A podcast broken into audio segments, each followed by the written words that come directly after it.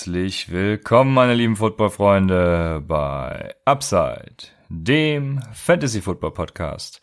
Mein Name ist Christian, an meiner Seite ist wie immer Raphael und ihr hört gerade unsere Folge zum Take-Im Tuesday.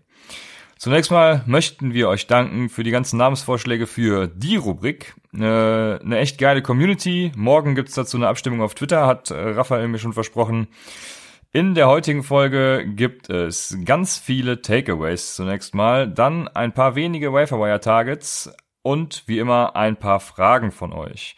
Raphaels räudige Defense wird es morgen leider erst in Schriftform geben. Wir haben gerade ja, fast 22.30 Uhr und aufgrund von Arbeit hatten wir, beide, hatten wir beide leider nicht genügend Zeit, diese Rubrik vorzubereiten. Dann gleich noch bearbeiten und hochladen, dies, das, dann ist schnell Mitternacht. Also wie dem auch sei, morgen kommt Raphaels räudige Defense für euch noch rechtzeitig auf Twitter und im Discord-Channel, wo immer ihr uns findet. Folgt uns da auch, Twitter, Instagram at UpsideFantasy oder dem Discord-Channel beitreten, Link wie immer in der Beschreibung oder auch auf Twitter zu finden. Zunächst wie immer die Bye Weeks, die eine Bye Week, ich sage immer die Bye Weeks, was natürlich vollkommener Käse ist. Äh, aber diesmal ist es die letzte Bye Week der Bye Weeks. Und zwar sind das in Woche 12 die Vikings, die Chargers, die Cardinals und die Chiefs. Und ich beginne mit ein paar News, bevor wir zu den Takeaways übergehen. Und die erste News, die ich habe, ist, dass Juju Smith-Schuster und Deontay Johnson beide, ja, mit Concussion zu tun hatten. Ich wir wissen nicht, ob sie äh, spielen werden, ob sie ausfallen werden, aber sie haben beide harte Hits einstecken müssen. Ähm, passend dazu haben wir direkt eine Userfrage von CM1702. Ist Juju mittlerweile ein Drop-Kandidat? Ja, ähm, Concussion-Protokoll hast du schon angesprochen. Jetzt noch eine Knieverletzung hinzugekommen bei Juju. Ähm, die ersten Infos war jetzt, er wird wohl ausfallen am Sonntag. Ist noch nicht bestätigt, aber die ersten Infos dazu zumindest schon mal. Droppen ist natürlich heftig, ne? Klar, kommt auf die Optionen an. Ja, die letzten drei Spiele nie mehr als fünf Targets gesehen, nie mehr als drei Receptions gehabt und nie mehr als 50 Yards gefangen. Kein Touchdown in den drei Wochen. Wie gesagt, Sonntag wahrscheinlich out. Ähm, in Week 13 gegen die Browns, in Week 14 gegen die Cardinals. Ähm, ist natürlich dann sehr, sehr nice in Week 14. Die Frage ist nur, vertraut man ihm natürlich, ne? Und, und spielt man ihn dann Week 14? Ähm, er könnte euch halt Week 14 ins Halbfinale bringen oder in die Playoffs, äh, je nach, je nach äh, wann die Playoffs anfangen bei euch. Week 15 spielen sie dann gegen die Bills, gegen Tredavious White. Ähm, da kann man ihn definitiv nicht spielen. Und Week 16 gegen die Jets Secondary. Auch sehr, sehr juicy. Also von daher Juju droppen ist heftig, aber don't blame you. Er ist auf jeden Fall kein Must-Drop. Aber ihr könnt ihn droppen, je nach Option. Ich habe eben Twitter, äh, Twitter im Discord-Channel gelesen, Devonta Parker auf dem Waiver Na, Dann habe ich natürlich gesagt, safe, Devonta Parker für Juju. Aber ich keep ihn auf jeden Fall in, in meinen Ligen. Und ähm, ja, für, für Woche 14 und 16 werde ich ihn wahrscheinlich aufstellen, je nachdem. Ich bin da in deepen Ligen und äh, da ist halt auch nicht viel auf dem Waiver Von daher, es kommt drauf an, wer auf dem Waiver ist. Ja, ich würde auch sagen, je nach Tiefe der Liga, ja, für mich ist das so ein Wide Receiver 3 mit halt Upside bei entsprechendem Matchup, wie du gerade eben schon angesprochen hast. Von daher äh, sehe ich das ähnlich wie du. Ich habe noch einen anderen Stealer bei den News und das ist James Conner, der ebenfalls gerade eben wieder als fraglich gemeldet wurde. Äh, weiß man aber auch noch nichts Neues, also beobachtet den Status von James Conner. Dann einer, der definitiv ausfallen wird, was mir persönlich das Herz bricht, weil ich äh, in einer Keeper League meine Zukunft mit einem Fourth Round Pick für ihn aufgegeben habe, ist Marlon Mack, dessen Hand gebrochen ist und ja, dessen Saison wahrscheinlich vorbei ist, äh, so wie ich das mal interpretieren würde. Ja, ist übel, ne? Klar, ihr wisst alle da draußen, ich habe ihn in fast jeder Liga gedraftet, war ja mein äh, Boom-Player Kam auch schon einige Fragen im Discord-Channel. Ähm, tut natürlich übelst weh, dass der jetzt ausfällt. Ähm, die Rede ist von ein paar Wochen. Ob er jetzt Season-Ending hat, weiß man nicht. Er wurde ja schon operiert. Äh, da ist schon mal alles gut gelaufen bei der OP. Äh, es ist seine rechte Hand, seine Ball-Carrier-Hand, was die Sache auch nicht unbedingt besser macht. Aber meiner Meinung nach sollte man Mac nicht droppen äh, zu diesem Zeitpunkt, weil es noch keine offizielle Timeline gibt, wann er zurückkommt. Ähm, ich meine, man muss mal so überlegen, ne? wenn ihr das Halbfinale gewinnt, äh, spielt er in Week 16 in eurem Championship Game ähm, gegen die Panthers, was ein absolut geiles Matchup ist. Und allein schon deswegen würde ich ihn niemals droppen. Das Problem dabei ist natürlich, dass die Codes keinen klaren Handcuff haben. Und das macht es für uns als Fantasy-Owner natürlich zum Mess Backfield. Ähm, schwer vorherzusagen, ob es jetzt Jonathan Williams ist, der 147 Yards from Scrimmage hatte, bei 14 Touches. Äh, wird es Heinz, äh, wird er vielleicht irgendwie 10 Touches bekommen, was Season High wäre bei Heinz. Wird es Jordan Wilkins, den, ne, wird er den meisten Workload bekommen? Ich weiß es nicht. Ich habe ja in unserer Dynasty zum Beispiel Jordan Wilkins als Hanker für, für Mac und den werde ich auch spielen lassen, weil ich denke, er wird sich das Backfield teilen mit Jonathan Williams. Und ähm, ja, für, für alle Mac-Owner ein heftiger Schlag. Aber droppen würde ich ihn Stand jetzt nicht. Es ist noch keine genaue Timeline draußen und wie gesagt, Week 16 könnte, könnte, könnte äh, die Liga gewinnen. Ja, also ja, droppen würde ich ihn auch nicht, bis da Näheres bekannt ist. Ich glaube nicht, dass sie ihn vor den Real Football Playoffs irgendwie wieder reinschmeißen werden, es sei denn, sie stehen auf der Kippe und brauchen halt den Sieg. Aber ja, genau, das mein Senf dazu. Die letzte News, die ich dann noch habe, ist, dass Matthew Stafford äh, sechs Wochen fehlen wird. So sind die neuesten Meldungen, das ist aber auch noch nichts Offizielles. Also ihn würde ich auch jetzt, äh, also ich würde erstmal nichts mit ihm machen, bis ich eine offizielle Meldung habe, aber es sieht nicht gut aus für Matthew Stafford. Ja, wie ich es verstanden habe, ist es irgendwie so, dass, dass er entweder nächste Woche spielt oder sechs Wochen ausfällt. Keine Ahnung, warum das jetzt irgendwie so eine Timeline ist. Entweder spielt er oder fällt sechs Wochen aus. Aber es ist natürlich mies für alle Stafford-Owner, war ja mein Quarterback-Bounceback-Player und auch den habe ich in unserer Dynasty, also ich bin ziemlich gebeutelt. Vor allem auf Quarterback hatte, habe ich Big Ben, Rudolph und Trubisky und halt Stafford. Von daher äh, weiß ich auch nicht, wen ich da nächste Woche spielen lassen soll. Wo, wo hast du die? In unserer Dynasty. Ich kann dir noch Russell Wilson für einen First Rounder geben, wenn du das äh, machen Echt? würdest. Für einen First Rounder? Ja, klar. Ich brauch den nicht. Ich habe ja Laban Jackson gedraftet. Oh, nice. Okay. Krass. Ja, also Angebote können gerne reinflattern. Ja, aber ich, ja, ich, ich denke, äh, ich werde drüber, ich, ich werde drüber nachdenken auf jeden Fall. Aber ich glaube, dein First Rounder ist schon bei mir. Wenn ich mich nicht irre. nee, nee, ich habe einen für nächstes Jahr. Okay. Ja, aber das überlege ich mir. Sprechen wir gleich mal drüber. Ja, sehr gut. Dann kommen wir zu den Takeaways aus der Woche 11. Wie immer, das Monday Night Game natürlich nicht dabei, das äh, wird gleich angepfiffen. Aber eine Sache, die ich noch als Takeaway habe, und ähm, wenn ihr Leute abfacken wollt, egal ob es Fantasy oder Real Football ist, dann denkt immer daran, Football spielt man vier Viertel. Ich wurde gestern sehr stark abgefuckt. Zuerst einmal mit Lachsmilies über Belage, der danach natürlich den Touchdown gemacht hat, wie vorausgesagt. Danach mit Kirk Cousins, der die Vikings zum grandiosen Comeback-Sieg geführt hat. Also, wie gesagt, Football spielt man vier Viertel, fuck die Leute erst nach dem Spiel ab, weil sonst kriegt ihr es zurück. Hast du recht, hast du recht. Und es ist auch andersrum auch auf jeden Fall so. Freut euch noch nicht, wenn irgendwie, ich weiß, die meisten Leute spielen über Sleeper und da sind dann immer diese Prediction-Prozente und freut euch noch nicht, wenn irgendwie ihr 95% Siegwahrscheinlichkeit habt und der andere nur 5. Äh, dann kommt irgendwie ein langer Touchdown von irgendjemandem, 80 Jahre Touchdown ähm, und dann ist auf einmal wieder 50-50 oder so. Deswegen, also, ne, hast schon recht. Also das, das Spiel, wie, wie sagt man immer, until the fat lady singt oder so? Irgendwie sowas, ne? ich habe keine Ahnung. Aber ja, bestimmt sagt man das so. ja. ja. Äh, das erste richtige Takeaway äh, kommt jetzt und zwar ist das, dass DJ Chark the real deal ist äh, im Real Football wie aber auch bei Fantasy. Also er hat ordentlich geliefert, auch mit Nick Foles. Er hat sogar meines Erachtens hat er Nick Foles besser gemacht, also DJ, DJ Chark vor MVP.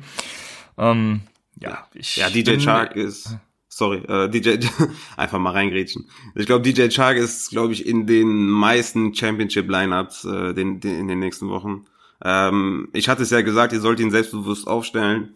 Ähm, er ist ein Nummer 1 Wide Receiver, Nummer 1 Wide Receiver, auch in Fantasy wahrscheinlich die nächsten Wochen. Er ist einfach nur krass, ne? 15 Targets, was auf jeden Fall krank ist, 8 Receptions, 104 Yards, zwei Touchdowns, hat komplett zerstört, ist ein Beast. DJ Chark ist auf jeden Fall, ähm, ich glaube, du hast ihn in der Dynasty, ne? Richtig, ja. Ah, krass. Ja.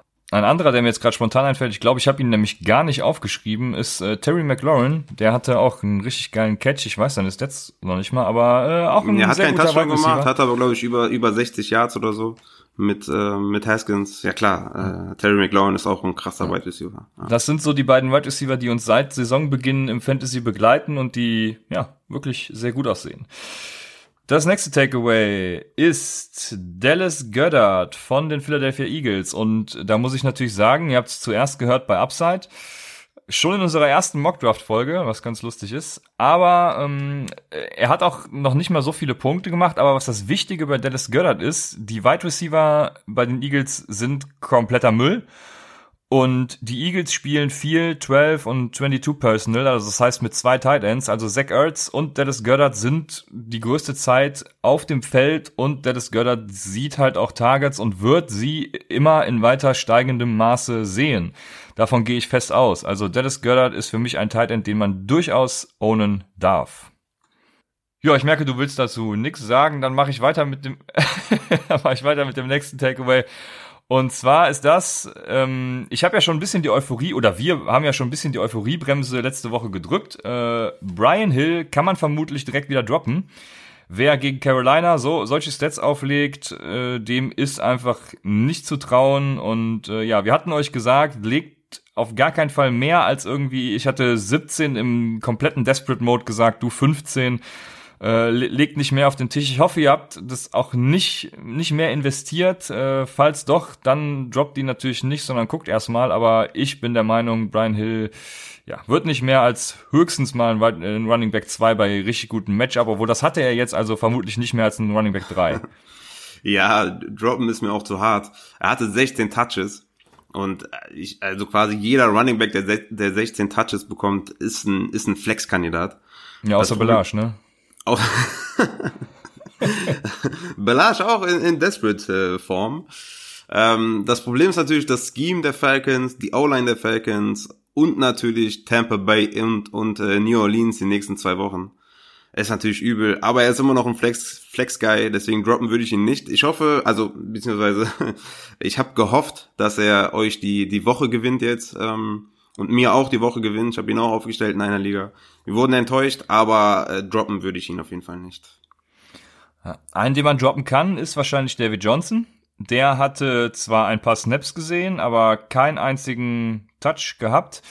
Ich würde vielleicht bei ihm die Bye Week jetzt Woche 12 noch abwarten, was da passiert. Woche 13 dann das Spiel halt abwarten, um zu sehen, ob es weiter so ist. Aber wenn er in Woche 13 wieder nix reißt, dann könnt ihr den auch getrost droppen, egal in welcher Liga, äh, außer halt in Dynasty-Formaten, ist ganz klar. Ne?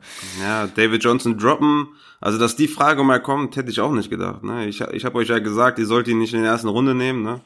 Hab gesagt, ist kein guter Runner, ähm, aber dass es so weit kommt, hätte ich natürlich nie vermutet. Das Problem ist nur, die Cardinals haben jetzt Bye Week. Das heißt, besteht für mich eine Möglichkeit, dass das Problem, welches auch immer das Problem ist, persönliche Gründe, Verletzungsgeschichten, keine Ahnung, durch die Bye-Week halt irgendwie oder durch die Bye-Week hindurch halt gelöst wird und DJ zumindest in einem Running Back bei Committee seinen Platz haben könnte. Ähm, und da diese Möglichkeit besteht, würde ich ihn Stand jetzt nicht unbedingt droppen, aber mehr als ein High-End Running Back 3 bestenfalls. Ähm, mehr ist er nicht und ähm, ja, deswegen kann man ihn droppen, aber ich würde Stand jetzt auf jeden Fall nicht machen tatsächlich. Ja, wenn es bei ihm so weitergeht, sehe ich für ihn sogar ein Problem in Dynasty-Formaten. Ich hätte es ja eben gesagt, da bitte nicht droppen, aber da sehe ich auf jeden Fall ein Problem für ihn, weil die Cardinals kommen zumindest mal das nächste Jahr auf gar keinen Fall aus seinem Vertrag raus, äh, müssen wahrscheinlich noch Picks drauflegen, um ihn zu traden. Und im darauffolgenden Jahr sieht es ähnlich schlecht aus. Zwar nicht ganz so fies, aber sein Vertrag ist äh, sehr böse strukturiert für diesen Fall, der jetzt eingetreten ist ja, äh, sehr spannend, was da passiert. Ja, aber das, wir sehen, wir sehen da ja auch schon wieder, ne? Also, wie kann man Running Backs überhaupt einen fetten Vertrag geben? Du hast Gurley, du hast David Johnson, du siehst bei Sieg, ne? Sieg ist krass, aber Prescott ist halt wichtiger. Also, keine Ahnung, wie, wie man überhaupt, wie man Running Backs noch Verträge geben kann, die irgendwie einen riesen Capit haben, verstehe ich gar nicht. Ja, das äh, ist in der Tat so. Äh, daher halten wir es auch nicht zu lange mit diesem Running Back auf. Das nächste ist nämlich ein Quarterback und Ja, Kyle Allen, ich habe mir aufgeschrieben, sprachlos, ich bin sprachlos, ich weiß gar nicht, was ich dazu sagen soll. Äh, so, so, schlecht sah wahrscheinlich, ja doch, Luke Falk sah schlechter aus, aber äh, ja, er ist auf einem Level mit Luke Falk, würde ich sagen. Also das war schon sprachlos, bin ich. Und äh, dazu kommt die Frage von Jonas.de. Ist Curtis Samuel nur noch flexworthy? Und da fange ich mal an. Äh, ich habe ja immer auf Curtis Samuels Air Yard Share gepocht und weil also er, er sieht die Targets mit äh, auch diepe Targets und er er kriegt eben ja wenn er die Targets alle fangen würde, dann hätte er gute Fantasy Production, aber jetzt mit Kyle Allen äh, wird das wahrscheinlich nicht mehr ganz was.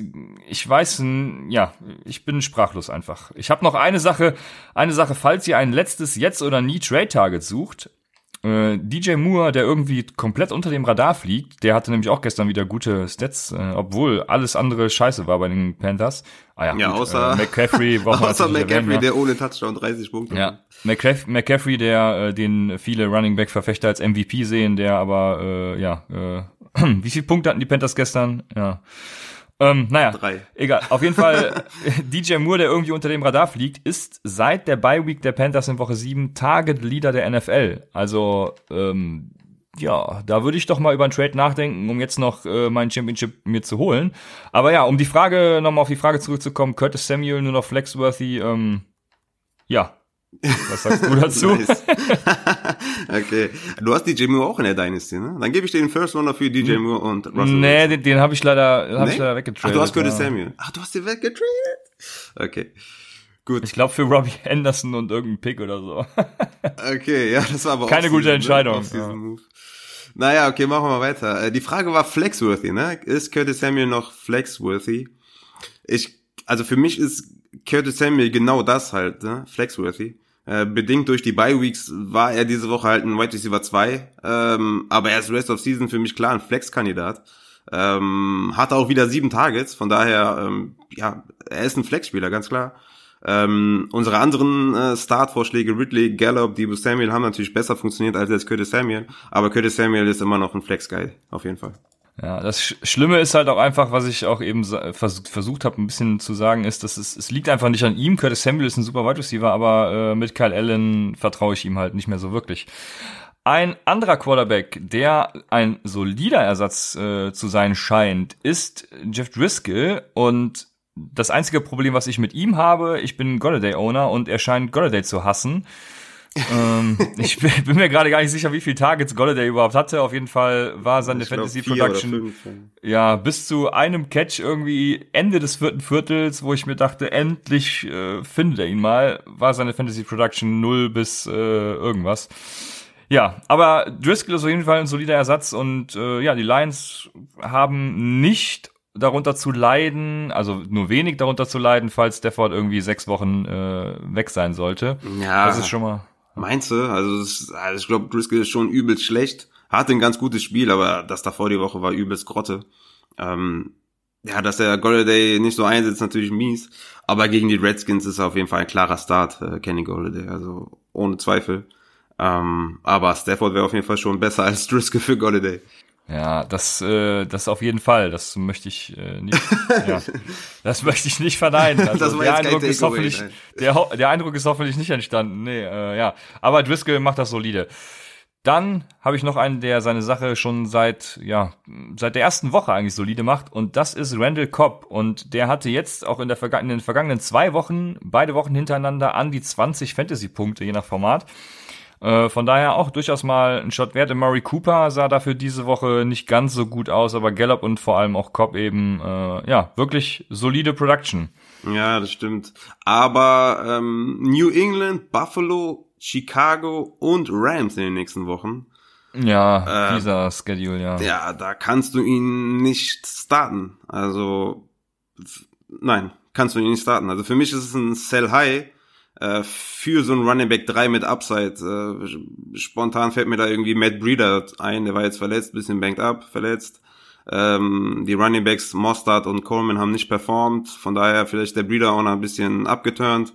Sieht die Zahlen von Cobb und da würde ich ja Cobb äh, traden für einen Breeder zum Beispiel. Ja, das klingt nach einem guten Deal, das, da bin ich bei dir.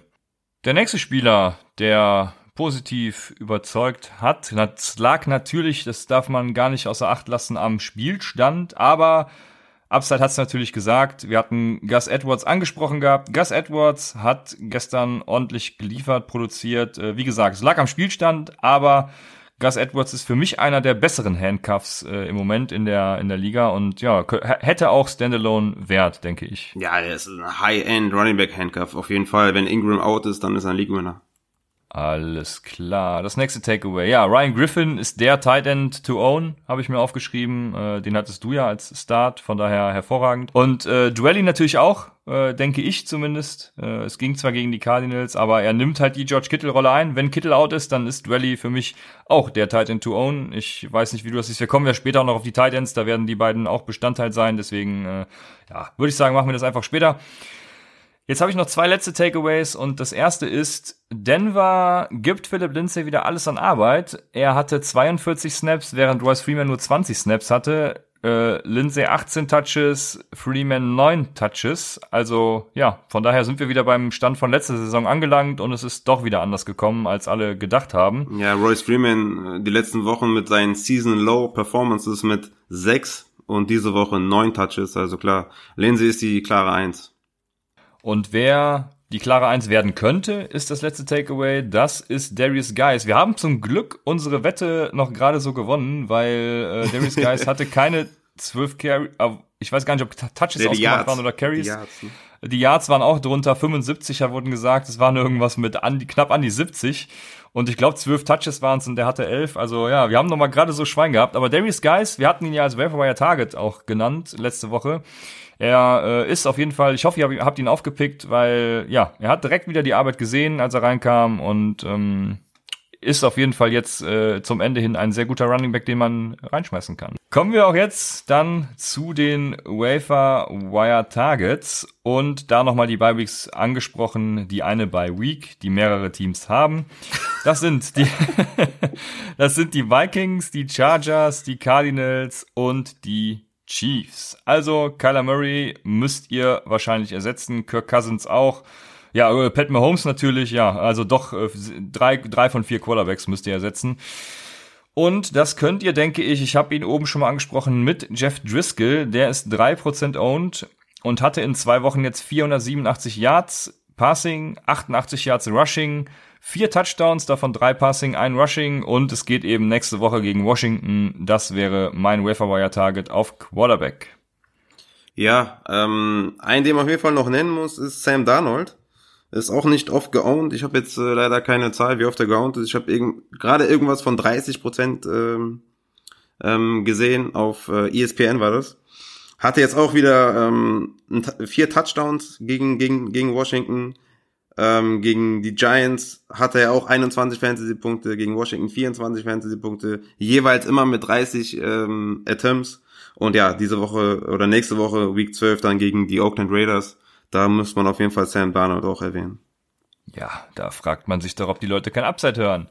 Machen wir weiter mit den Running Backs und da gibt's halt für mich diese Woche zwei offensichtliche Kandidaten, wo wir jetzt abwägen müssen, ob man die aufnehmen soll oder ob man es eben nicht tun soll. Ich habe einen, den ich aufnehmen würde und einen, den ich nicht aufnehmen würde. Den ich aufnehmen würde, ist Jonathan Williams, 1% owned von den Indianapolis Colts.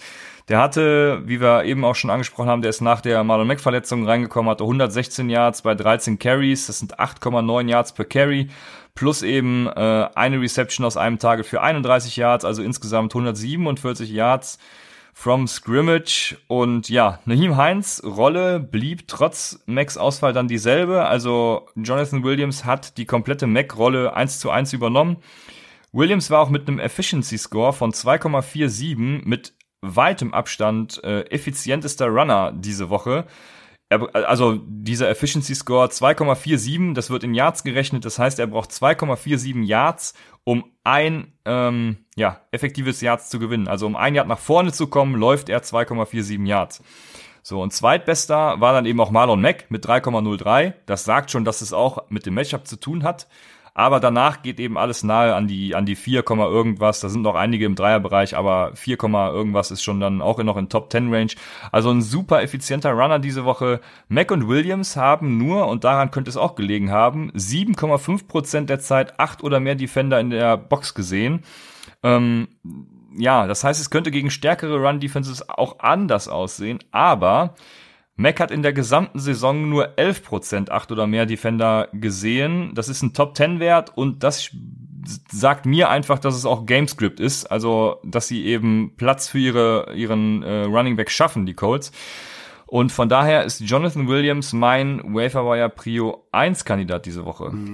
Ja, ich hatte eben schon angesprochen, also ich denke, es wird ein Split zwischen Jonathan Williams und Jordan Wilkins. Ähm, ein 50-50-Split, dann Receiving Work für Naheem Heinz. Für mich ist das, ist das äh, genauso undurchsichtig wie bei den Lions. Ähm, und dazu kommt noch, dass sie gegen die Texans spielen, Woche 12, Woche 13 gegen Tennessee, Woche 14 Tampa Bay und Woche 15 New Orleans. Und ob ich da dann einem Jonathan Williams oder einem ähm, Jordan Wilkins vertraue, die vielleicht äh, sich jeweils 10 Carries äh, oder 10 Touches teilen, ist für mich kein Waiver-Pickup. Weder Jonathan Williams noch äh, John Wilkins. Ja, den Schedule hast du angesprochen gehabt, hast du auch schon die letzte Woche eben angesprochen mit Carolina im Championship. Also äh, ja, ich, ich nehme ihn auf. Du hast die Lines gerade eben angesprochen und da sticht natürlich diese Woche vor allem Bo Scarborough heraus. Der ist 0% owned und das würde ich zum Beispiel nur machen, wenn ich tatsächlich desperate wäre. Der hatte auch mit 3,82 ein gutes Efficiency Rating und ja, hat nächste Woche halt die Redskins. Deswegen, wenn ihr nur eine Überbrückung der Bye Week braucht, ist er wahrscheinlich sogar die bessere Option. Aber für mich ist das Backfield der Lions halt, äh, ja, wie formuliere ich das jetzt freundlich, was ich hier aufgeschrieben habe? ähm, ähm, äh, also das äh, ein Running Back aus dem Lions Backfield möchte ich nicht haben.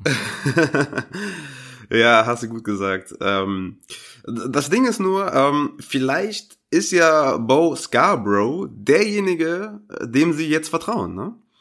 Ist natürlich Mess des Grauens bei den Lions die bisherige Saison. Äh, ist aber eher für mich ein Pickup und da sind wir uns uneinig. Bo Scarborough ist für mich eher ein Pickup als Jonathan Williams. Ähm, weil ich eben denke, äh, Ty Johnson hatte, glaube ich, zwei Touches, ich glaube, ein, ein Rushing Carry, ein Receiving Carry, wenn ich mich richtig erinnere. McKissick war wieder mehr im äh, Passing Game, hatte, glaube ich, vier Receptions. Ähm, und ich glaube, äh, Bo, Bar, Bo Scarborough ist, glaube ich, derjenige, der ja um die 14 Rushing Carries bei den Lions durchaus kriegen könnte. Und ähm, ja, den, den hätte ich auf jeden Fall lieber als äh, Williams. Ja, äh, alles klar ja, das lasse ich mal so stehen und gehe über zu den Wide Receivers. Und da habe ich mich diese Woche ein bisschen schwer getan. Ich habe keinen wirklichen Wide Receiver gefunden, aber eine interessante Sache, damit man den Namen einfach mal erwähnt hat, ist äh, Tim Patrick von den Denver Broncos. Der ist 0% owned. Der hatte gestern 8 Targets für 115 Air Yards und ja, das ist ein guter Wert. Also den kann man in Fantasy durchaus ummünzen. Air Yards natürlich immer so eine Sache. Also das sind nicht die gefangenen Yards, sondern das, was er an Targets sieht. Ja, er scheint auf jeden Fall vor Deshaun Hamilton im Death Chart zu sein oder beziehungsweise ich weiß nicht, wo er liegt, ob, ob, ob, äh, Brandon Allen ihm einfach viel mehr vertraut. Auf jeden Fall äh, sieht er mehr Targets als Deshaun Hamilton.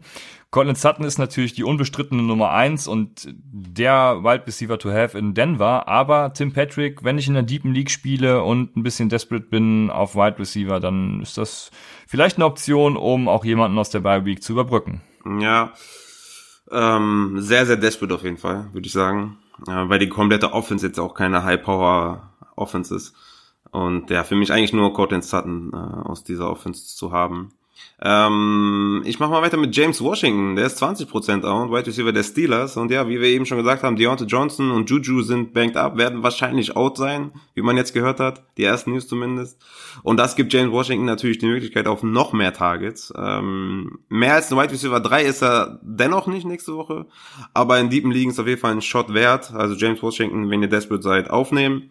Und ja, dann habe ich geguckt, ne, wie viel Prozent owned ist Devonta Parker und tatsächlich 44 Prozent nur, muss es muss mal sagen. Also ich meine, was muss der Junge noch machen? Äh, White Receiver der Dolphins. Ähm, den musste ich jetzt einfach nochmal nennen, weil er auch im Discord-Channel nochmal kurz genannt wurde, irgendwie für Juju und klar, safe, Parker für Juju auf jeden Fall. Ähm, wir hatten das ja bereits schon vor Wochen äh, gesagt, dass wir, dass sie ihn äh, aufnehmen sollte, Devonta Parker. Und er ist ein absoluter League-Winner. Absolut. Ja. Seit Woche 4 hat er 15 Punkte, 10 Punkte, 14 Punkte, 9 Punkte, 14, 10 und 17 Half-PPA-Punkte. Und die nächsten Wochen spielt er gegen Cleveland, Philadelphia, Jets, Giants und Cincinnati Bengals. Also Devonta Parker ist wahrscheinlich die nächsten Wochen immer in euren Line-Up. Also von daher, wenn er auf dem Waiver ist, holt ihn euch auf jeden Fall. Äh, mit dem Begriff League Winner wäre ich äh, nach Ty Johnson und Mark Walton natürlich vorsichtig. aber, aber ja, du hast äh, vollkommen recht, Devonta Parker. Ich habe tatsächlich nicht gedacht, dass er so wenig owned ist, deswegen vielen Dank dafür. Das ist äh, ja, das, das war mir auch nicht so gut. Ich habe nochmal nachgeschaut und dachte, boah, okay, der muss ich auf jeden Fall nochmal nennen. Ja, aber die die die Dolphins äh, sind scheinbar werden scheinbar von vielen immer noch gemieden. Ich finde, also wenn ich ein Team nennen würde, was äh, mich irgendwie positiv überrascht hat seit Beginn der Saison, dann ist es vielleicht, dann sind es vielleicht die Dolphins, weil die die steigen. Ich habe zumindest das Empfinden, dass sie sich Woche für Woche steigern, wohingegen ich zum Beispiel bei so einem Franchise wie den Jets irgendwie ständige äh, Regression nach unten sehe. Äh, außer jetzt vielleicht äh, gestern wieder mal ein kleines Highlight, aber ja, also ja, äh, die Miami Dolphins durchaus Devonte Parker als Wide Receiver 1 mit Fitz ist natürlich immer so ein Boomer-Bust, aber er, er, er zeigt ja, äh, wie du eben schon gesagt hast, seine Punkte bringt er aufs Board, von daher, ja, eine sehr gute Option. Ich habe noch zwei Fragen zu Wide Receivern von euch und die erste kommt von CM1702. Wie seht ihr den Trade Value von Cooper Cup? Und ich würde da sagen, den Zeitpunkt hast du leider verpasst. Ähm, ja, das ist jetzt echt gemein. Also Cooper Cup ist ein Wide Receiver 1 immer noch hätte fast einen langen Touchdown gefangen und dann, dann würden wir heute nicht darüber sprechen. Hat jetzt Baltimore, Arizona und Seattle die nächsten Wochen. Cup ist für mich eher ein Buy Low. Ähm, also ich werde ihn auf jeden Fall in jeder Liga bei mir auf jeden Fall mal anfragen, was der Owner so von ihm hält und ihn ja versuchen zu ertraden, weil wenn Goff 1 kann, dann ist es Play Action Pass of Cup und ähm, wenn sie sich jetzt einigermaßen stabilisieren die nächsten Wochen, dann ist Cup auf jeden Fall immer noch ein Wide Receiver 1 und äh, ja, weiß ich nicht. Also den wegzutraden, er hat er jetzt zwei schlechte Spiele, aber wenn ihr euch die Zahlen davor anschaut, ist, ist er ein Start. Ja, okay, aber ja gut, er fragt nach dem Trade Value. Äh, wenn du ihn wegtraden willst, dann kriegst du halt nichts Vergleichbares für ihn. Ja, das, ich denke mal, ich weiß nicht, kommt drauf an, wenn man jetzt irgendwie einen Chris Godwin haben will oder den vielleicht attraktiver findet als Cup, kann ich mir durchaus vorstellen, dass man vielleicht einen Chris Godwin dafür bekommt. Ähm, Würdest du, wenn, wenn, also jetzt mal im Ernst, wenn du Godwin hättest und einer würde sagen, hey, ich biete dir Cup für Godwin an, würdest du das zum jetzigen Zeitpunkt machen? Safe. Uff, okay, äh, alles klar. Ja, Winston ist, äh, ich hatte eben auch irgendwas gelesen von wegen Winston wäre auch äh, banked up. Äh, dann würde ich es vielleicht machen, aber ansonsten, n -n, n nee, nee. Aber ja, also. Ach so, wie meinst du das jetzt, dass man Cup bekommt oder Godwin bekommt? Ja, dass du Godwin abgibst für Cup. Ja, dass du Cup bekommst, ne? Ja. Ja. Ich will Cup nehmen. Nee. Ja, okay, alles klar. Ja, ich halt nicht, aber äh, ja, was würdest du CM1702 jetzt raten? Also einfach ein Hold und mit Cup weitermachen? Ja, auf jeden Fall keepen. Das, auf jeden Fall. Ja. Das wäre nämlich dann auch wenn mein Vorschlag, weil ich, also wenn, dann hätte man ihn vor zwei Wochen eben für weiß ich nicht, Michael Thomas oder ja, Wide Receiver, Wide Receiver Tausch ist immer blöd, aber für für irgendeinen geilen Running Back äh, kriegen müssen und jetzt ist es zu spät, um so einen geilen Trade hinzukriegen. Von daher äh, würde ich auch dazu raten, ihn zu halten und auf seine ursprüngliche Production zu hoffen. Die nächste Frage von, ähm, wie spricht man den aus? Ich vermute Sede von Cedric oder sowas. Ja, äh, ich nenne dich einfach mal Sede. Was soll man, und das Thema ist auch so ein leidiges, was wir nicht loswerden, was soll man mit AJ Green machen? Ja, das stimmt. Ja, abwarten, was diese Woche an News kommt. Ne? Ich, ich habe euch ja am Anfang der Saison schon gesagt, dass ihr ihn nicht draften sollt. Und ich habe euch gesagt, ihr sollt abwarten, ob er Woche 6 oder 7 oder 8 wiederkommt und wie er performt und äh, ne, auf jeden Fall nicht draften, sondern ähm, aufnehmen, wenn der Owner ihn vielleicht nach zwei schlechten Spielen, äh, nach seinen Comeback-Spielen wieder droppt oder so. Aber auf jeden Fall, also ich sage ja immer, man soll keine ja, beziehungsweise keine Injury äh, vorhersehen, aber man soll keinen Spieler holen, der schon verletzt ist, ne? Also, also am Draft Day jetzt. am Anfang der Saison. Kein Spieler draften, der verletzt in die Saison geht. Und das sieht man jetzt bei AJ Green. Er ging verletzt in die Saison, ist immer noch verletzt. Wir haben jetzt Week 11 und ja, abwarten, was, was, was für News kommen und dann dementsprechend handeln. Ich glaube, es ist 50-50, ob er dieses Jahr noch spielt. Ähm, von daher kann man da jetzt nur abwarten. Ja, also ich muss ganz ehrlich sagen, ich habe da auch keine Ahnung, was mit AJ Green passieren wird. Äh, von daher, äh, du wirst wahrscheinlich, also wenn du eine Liga hast mit IR-Spot, dann ist es ja sowieso alles gut, weil dann kannst du einfach auf IR belassen und abwarten und Tee trinken. Und ansonsten würde ich wahrscheinlich auch einen Bankplatz für ihn opfern, weil wenn er zurückkommt, dann ist er halt, dann ist er halt AJ Green. Und äh, ich weiß nicht, wen man sonst auf der Bank hat. Zum Beispiel einen irgendeinen Wide Receiver, den wir dir geraten haben, jetzt aufzunehmen. Also ich habe lieber AJ Green als Devonte Parker zum Beispiel. Was? No way. Ja. Naja, also wenn wir haben, wir haben AJ, wenn AJ Green spielt, dann kannst du mir nicht sagen, dass du lieber Devonte Parker ja, als Moment AJ Green mal, hast. Der, der, der, der Boy ist jetzt irgendwie elf Wochen out, kommt Woche zwölf wieder mit ähm, Ryan Finlay ähm, vielleicht braucht er erst noch ein, zwei Wochen, um sich irgendwie zu akklimatisieren, vielleicht eine Connection aufzubauen. Und da habe ich lieber, äh, da habe ich lieber Devonta Parker mit seinen geilen Matchups die, die nächsten zwei Wochen. Oder die Rest of Season ja schon, aber die nächsten zwei Wochen jetzt mal um Timeline für AJ Green. Er wird, er wird der jetzt, wenn er jetzt zurückkommt, ist er nicht direkt ein Start äh, Right Receiver. AJ Green. Also dass, dass sie ihn nicht spielen lassen und dass er jetzt so lange ausfällt, heißt für mich, dass wenn er spielt, dass er auch fit ist. Und wenn er fit ist, dann ha habe ich ihn auf jeden also safe, wie du sagen würdest, vor Devonte Parker. Von daher, ähm, ja. Ja, so Woche, ja. Woche 15 oder 16 können wir nochmal drüber reden. Aber jetzt, wenn jetzt, wenn er Woche 13 jetzt fit ist, AJ Green, bin ich mir nicht sicher, ob ich ihn direkt starte.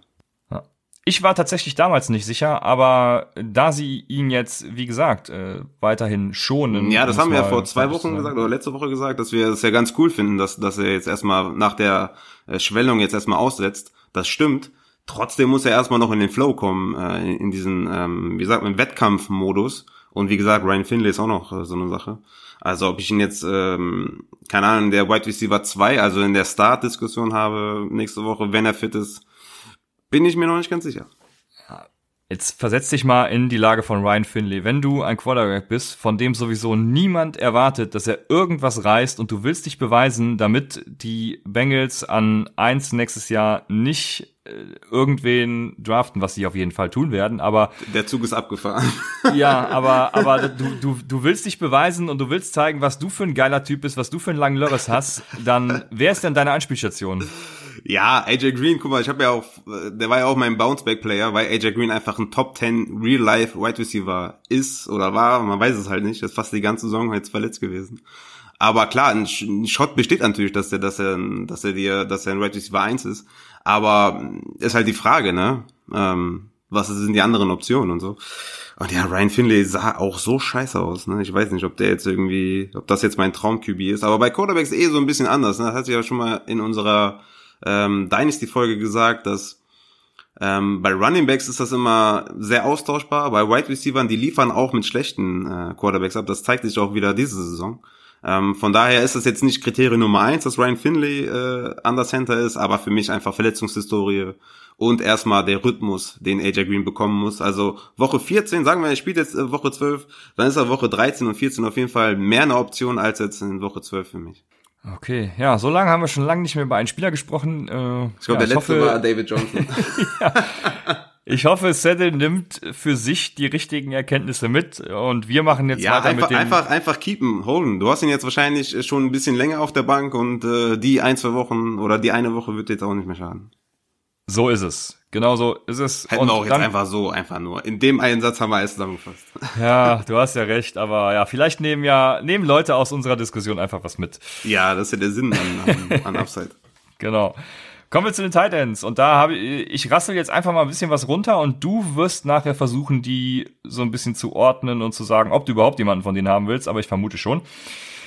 Ich habe vier Stück. Der erste, Ross Dwelly von den 49ers. Den hatten wir eben auch schon mal angesprochen. Vier Receptions aus fünf Targets für zwei Touchdowns. Er hatte vor seinem zweiten noch einen, im Endeffekt dann jetzt dritten Touchdown zurückgepfiffen bekommen. Äh, ja, also nimmt die George Kittle-Rolle ein. Ross Dwelly, Teil den 49ers. Dann Noah Fant. Ich hatte ihn eben auch schon mal angesprochen.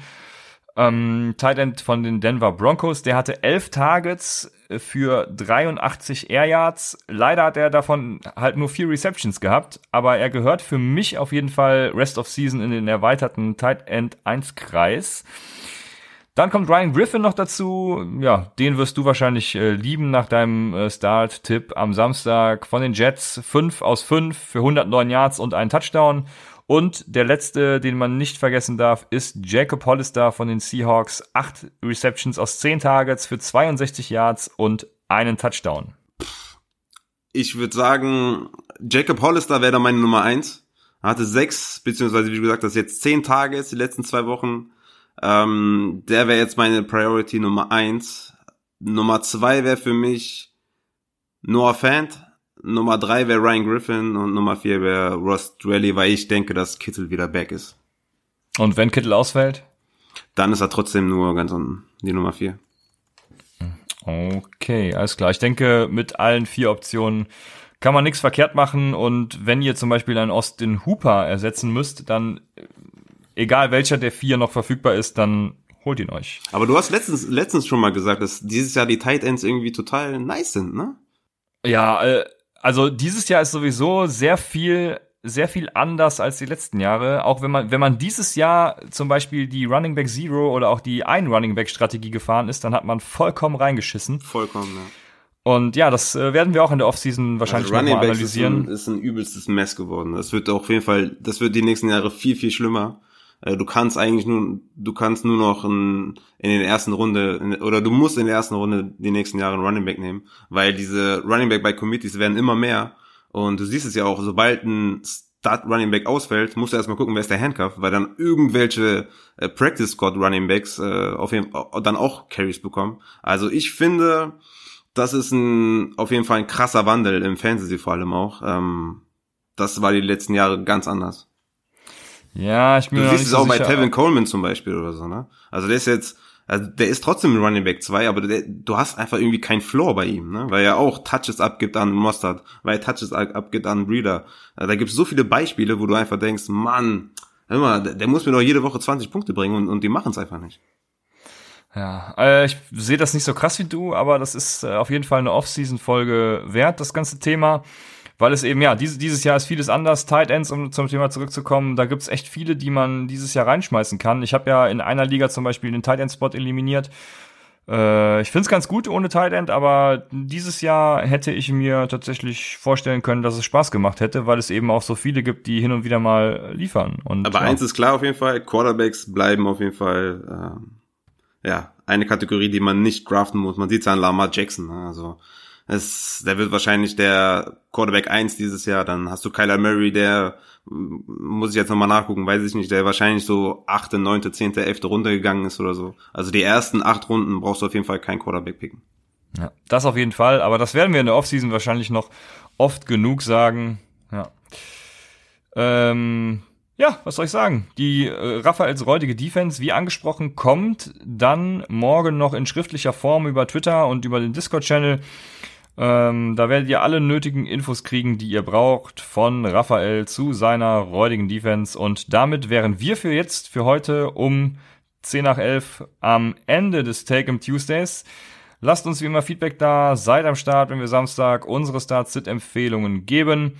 Und viel Spaß, vor allem diejenigen, die es gucken. Ja, ihr werdet es jetzt äh, hören und das Spiel ist vorbei, deswegen äh, ja, ich wünsche euch, ich wünsche euch, ja, ich wünsche euch im Nachhinein und vor allem dir, Raphael, viel Spaß beim Monday Night Game. Und bis Samstag, eine schöne Woche. Ja, bleibt mir nur zu sagen, bis Samstag bei Upside, dem Fantasy Football Podcast.